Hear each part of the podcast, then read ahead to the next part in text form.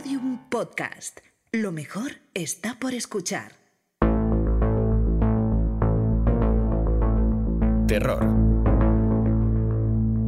Episodio 2. Conclusiones de la fiscal. Se ruega a los participantes en el juicio que vuelvan a la sala.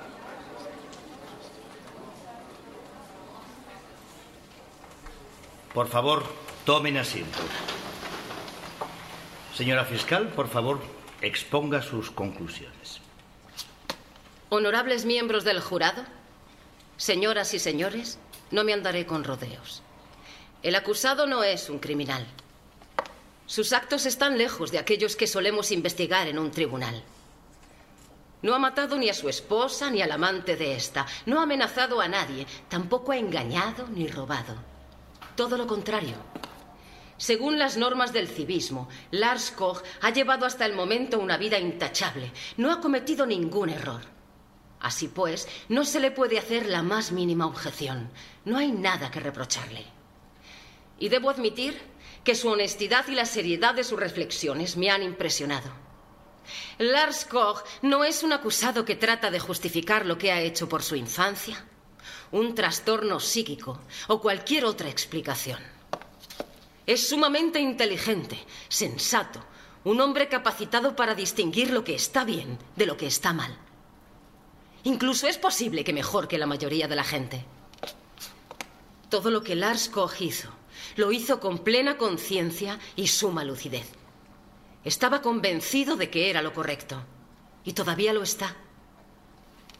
Honorables señoras y señores del jurado, sí, el abogado defensor tiene razón. De hecho, en este caso, todo gira únicamente en torno a una cuestión. ¿Debemos matar a inocentes para salvar a otros inocentes? ¿Se trata de una cuestión de cantidades? ¿Se pueden compensar unas vidas con otras si cuando con la muerte de una persona pueden salvarse cuatrocientas? Es posible que de forma espontánea todos hiciéramos exactamente lo mismo que el acusado. Nos parecería lo correcto. A lo mejor no estamos del todo seguros si debemos hacer un esfuerzo, pero lo sopesamos, igual que en otros ámbitos de nuestra vida. Preguntamos a nuestra conciencia. Y entonces creemos que actuamos de forma sensata y honesta, de acuerdo con lo que sabemos y con nuestra forma de entender las cosas. Aprobamos el comportamiento de Lars Koch. De esta manera podríamos dar por concluido el proceso y declarar inocente al acusado. Pero ya lo han oído. La Constitución espera otra cosa de nosotros. Los jueces del Tribunal Constitucional Federal lo han formulado de este modo. No se puede compensar una vida con otra vida. Nunca. Ni siquiera en el caso de tratarse de muchas personas. Es desconcertante y debemos al acusado y a las víctimas una seria reflexión al respecto. ¿Según qué criterios decidimos si el acusado podía o no matar? En realidad, decidimos según nuestra conciencia, según nuestra moral, según nuestro sentido común. Aunque hay otras pautas para ello. El anterior ministro de Defensa se refirió a una emergencia supralegal. Algunos juristas lo denominan derecho natural. Sin embargo, señoras y señores del jurado, poco nos importa la denominación. Siempre se alude a lo mismo.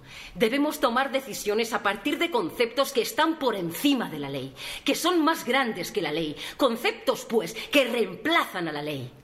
La pregunta sería, ¿es razonable? Sé que cada uno de ustedes cree que puede confiar en su moral, en su conciencia, pero eso es un error. En 1951, el filósofo del derecho Hans Belzel describió el llamado caso del guardagujas. En un escarpado tramo de montaña se suelta un vagón de mercancías que desciende a toda velocidad por el valle hasta una pequeña estación. Ahí se encuentra en ese momento un tren de pasajeros. Si el vagón de mercancías llega hasta allí, matará a cientos de personas. Imagínense, por favor, que son ustedes el guardagujas. Tienen la posibilidad de cambiar la aguja y desviar el vagón de mercancías a una vía secundaria. El problema radica en que en la vía secundaria hay cinco trabajadores reparando los raíles. Si desvían ustedes el vagón, matarán a cinco trabajadores, pero salvarán a cien. ¿Qué harían ustedes? ¿accederían a matar a los cinco trabajadores? De hecho, la mayoría de las personas desviarían el vagón. Y nosotros también, tras una breve reflexión, consideraríamos correcto actuar de este modo. Pero si variamos ligeramente el escenario, el problema se vuelve mucho más complejo. La estadounidense Judith Thompson, filósofa del derecho, propuso en 1976 añadir una variante a este ejemplo. El vagón de mercancías sigue precipitándose ladera abajo, pero ahora no hay ninguna aguja que cambiar. Se hallan ustedes en un puente como espectadores y observan lo que ocurre. A su lado se encuentra un señor muy grueso. Si se cayera del puente, aterrizaría sobre la vía. Si bien moriría atropellado, su cuerpo bloquearía el vagón. No pueden ustedes limitarse a empujar abajo al hombre. Es demasiado gordo y fornido. Deberían matarlo primero, por ejemplo, con un cuchillo, y entonces podrían, en efecto, lanzarlo abajo. ¿Qué harían ustedes en este caso, honorables damas y caballeros del jurado? Sí, la mayoría de las personas se negarían a matar a ese hombre. Pero ¿qué es lo que ha cambiado en realidad? De hecho, solo un elemento. En este caso, deberíamos realizar nosotros mismos la acción. Deberíamos matar a esa persona con nuestras propias manos. No podemos. Pese a que las situaciones apenas se diferencian, todo en nuestra mente ha cambiado. En el primer ejemplo estamos dispuestos a matar a cinco personas, pero ahora no nos parece factible aniquilar a una sola. De repente nos resulta imposible tomar la decisión correcta. Honorables miembros del jurado, debemos pues aceptar que no existe la certeza en cuestiones morales. Cometemos errores. Los repetimos siempre. Forma parte de nuestra naturaleza. No podemos remediarlo. Moral, conciencia, sentido común, derecho natural, emergencia supralegal, cualquiera de estos conceptos es vulnerable. Varía según las circunstancias y forma parte de su naturaleza, que no podamos estar seguros de qué proceder es hoy el correcto y si nuestras reflexiones seguirán siendo igual de válidas mañana. Así pues, precisamos de algo más digno de confianza que nuestras convicciones espontáneas. Algo a lo que recurrir en cualquier momento y a lo que podamos atenernos. Algo que nos ilumine en el caos, una pauta que también sea válida en las situaciones más difíciles. Necesitamos principios. Nosotros mismos, honorables señoras y señores del jurado, nos hemos provisto de estos principios. Son nuestra constitución. Hemos decidido definir en cada caso particular basándonos en esta. Todo caso se mide y se verifica según esta, según la constitución. Y no según nuestra conciencia, no según nuestra moral y en absoluto según otro poder más elevado. Derecho y moral deben estar estrictamente separados entre sí. Nos ha costado mucho tiempo entenderlo. Precisamente eso es la esencia del Estado de Derecho. Todos ustedes saben el precio tan alto que hemos pagado por adquirir este conocimiento. Pero lo que es ley es obligatorio para todos, una verdadera ley que corresponde a la Constitución y que nuestro Parlamento promulgó en un complicado procedimiento democrático. Y por eso las leyes son válidas, incluso si algunos nos parecen inmorales y erróneas. Solo tenemos la posibilidad de revocarlas. Y los criterios morales. Poco importa lo acertados que nos parezcan, no obligan a nadie. Lo hacen única y exclusivamente las leyes. Y es más, un criterio moralmente correcto nunca debe situarse por encima de la Constitución. Esto es así en cualquier caso, en un Estado de Derecho que funciona democráticamente. Pero ustedes también saben que la Constitución prevé un derecho de resistencia. Puede darse el caso de que existan leyes que lleven a cometer una injusticia tan insoportable que su aplicación atentaría contra la dignidad humana. Pero, honorables miembros del jurado, esto no puede aplicarse al caso de Lars Koch. No se trataba de matar a un tirano. Nuestra Constitución es también un conjunto de principios que debe prevalecer siempre sobre la moral, la conciencia y cualquier otra idea. Y el principio más elevado de esta Constitución es la dignidad humana. Nuestra ley fundamental empieza con la frase la dignidad del ser humano es inviolable. No está al principio por casualidad. Esta frase es la declaración más importante de la Constitución. Este primer artículo posee una garantía de perpetuidad, es decir, no puede cambiarse mientras esté vigente la ley fundamental. Pero, ¿qué es la dignidad? El Tribunal Constitucional dice que dignidad significa que un ser humano nunca debe convertirse en mero objeto del proceder estatal. Un mero objeto del proceder estatal. ¿Qué es esto? La idea se remonta a Kant. El ser humano, dijo Kant, puede promulgar sus propias leyes y actuar según las mismas, lo que lo diferencia de todos los demás seres reconoce el mundo, puede reflexionar sobre sí mismo. Y por eso es un sujeto y no como una piedra, un mero objeto. Todo ser humano posee esta dignidad. Pero si se decide por un ser humano sin que él pueda ejercer su influencia, es decir, cuando se decide sin tenerlo a él en cuenta, se lo cosifica. Y dicho esto queda claro, el Estado no puede jamás compensar una vida con otra ni tampoco con cien, ni con mil vidas. Cada individuo en particular, también cada uno de ustedes, señoras y señores del jurado, posee esta dignidad. Los seres humanos no son objetos. La vida no se mide por cantidades, no es un mercado.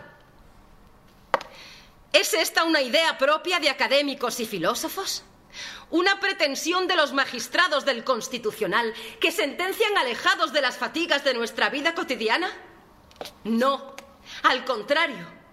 Ya ven ustedes en el caso de Lars Koch las consecuencias que puede tener una decisión contra la dignidad del ser humano.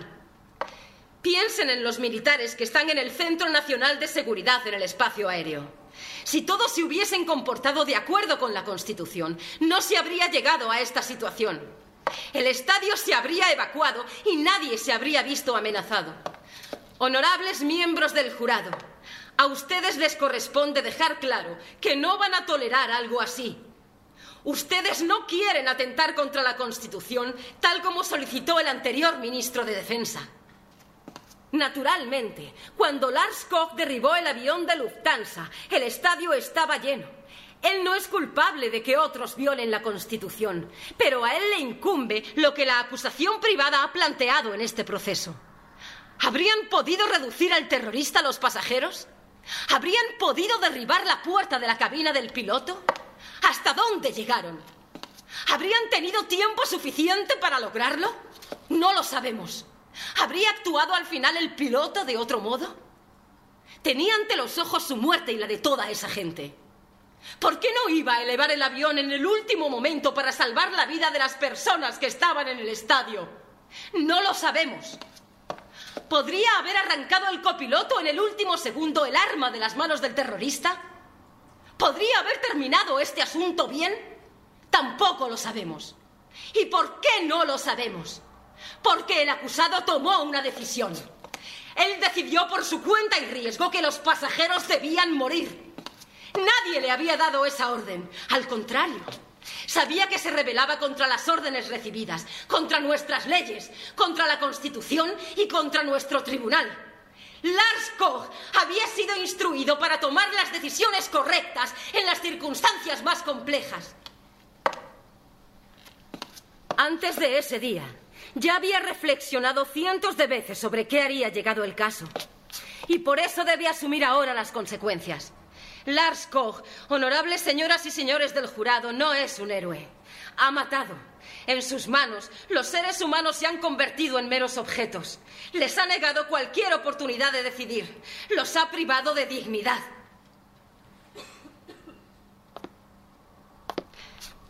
Es horrible. La Constitución nos exige mucho. A veces más de lo que creemos ser capaces de soportar. Pero es más inteligente que nosotros, más inteligente que nuestros sentimientos, que nuestra ira y que nuestro miedo. Solo si la respetamos, si respetamos sus principios, si respetamos la dignidad del ser humano, siempre y en todo lugar, sobreviviremos a los tiempos del terror como una sociedad libre. Es cierto, nos amenazan por todos lados. Nuestro Estado se encuentra expuesto a los mayores peligros y el mundo que nos rodea amenaza con desmoronarse. Pero es en esta situación cuando más debemos confiar en los principios del Estado de Derecho. Con el derecho sucede lo mismo que con la amistad. No vale para nada si solo existe cuando las cosas van bien. El acusado les ha dicho que era correcto matar a unas pocas personas para poder así salvar a muchas. Pero precisamente eso sería lo correcto cuando las cosas van bien, cuando van mal. En las épocas malas, difíciles y sombrías, tenemos que tomar decisiones de otro modo. No, no, no. Si absuelven a Lars Koch, declararán que la dignidad del ser humano y nuestra Constitución carecen de valor.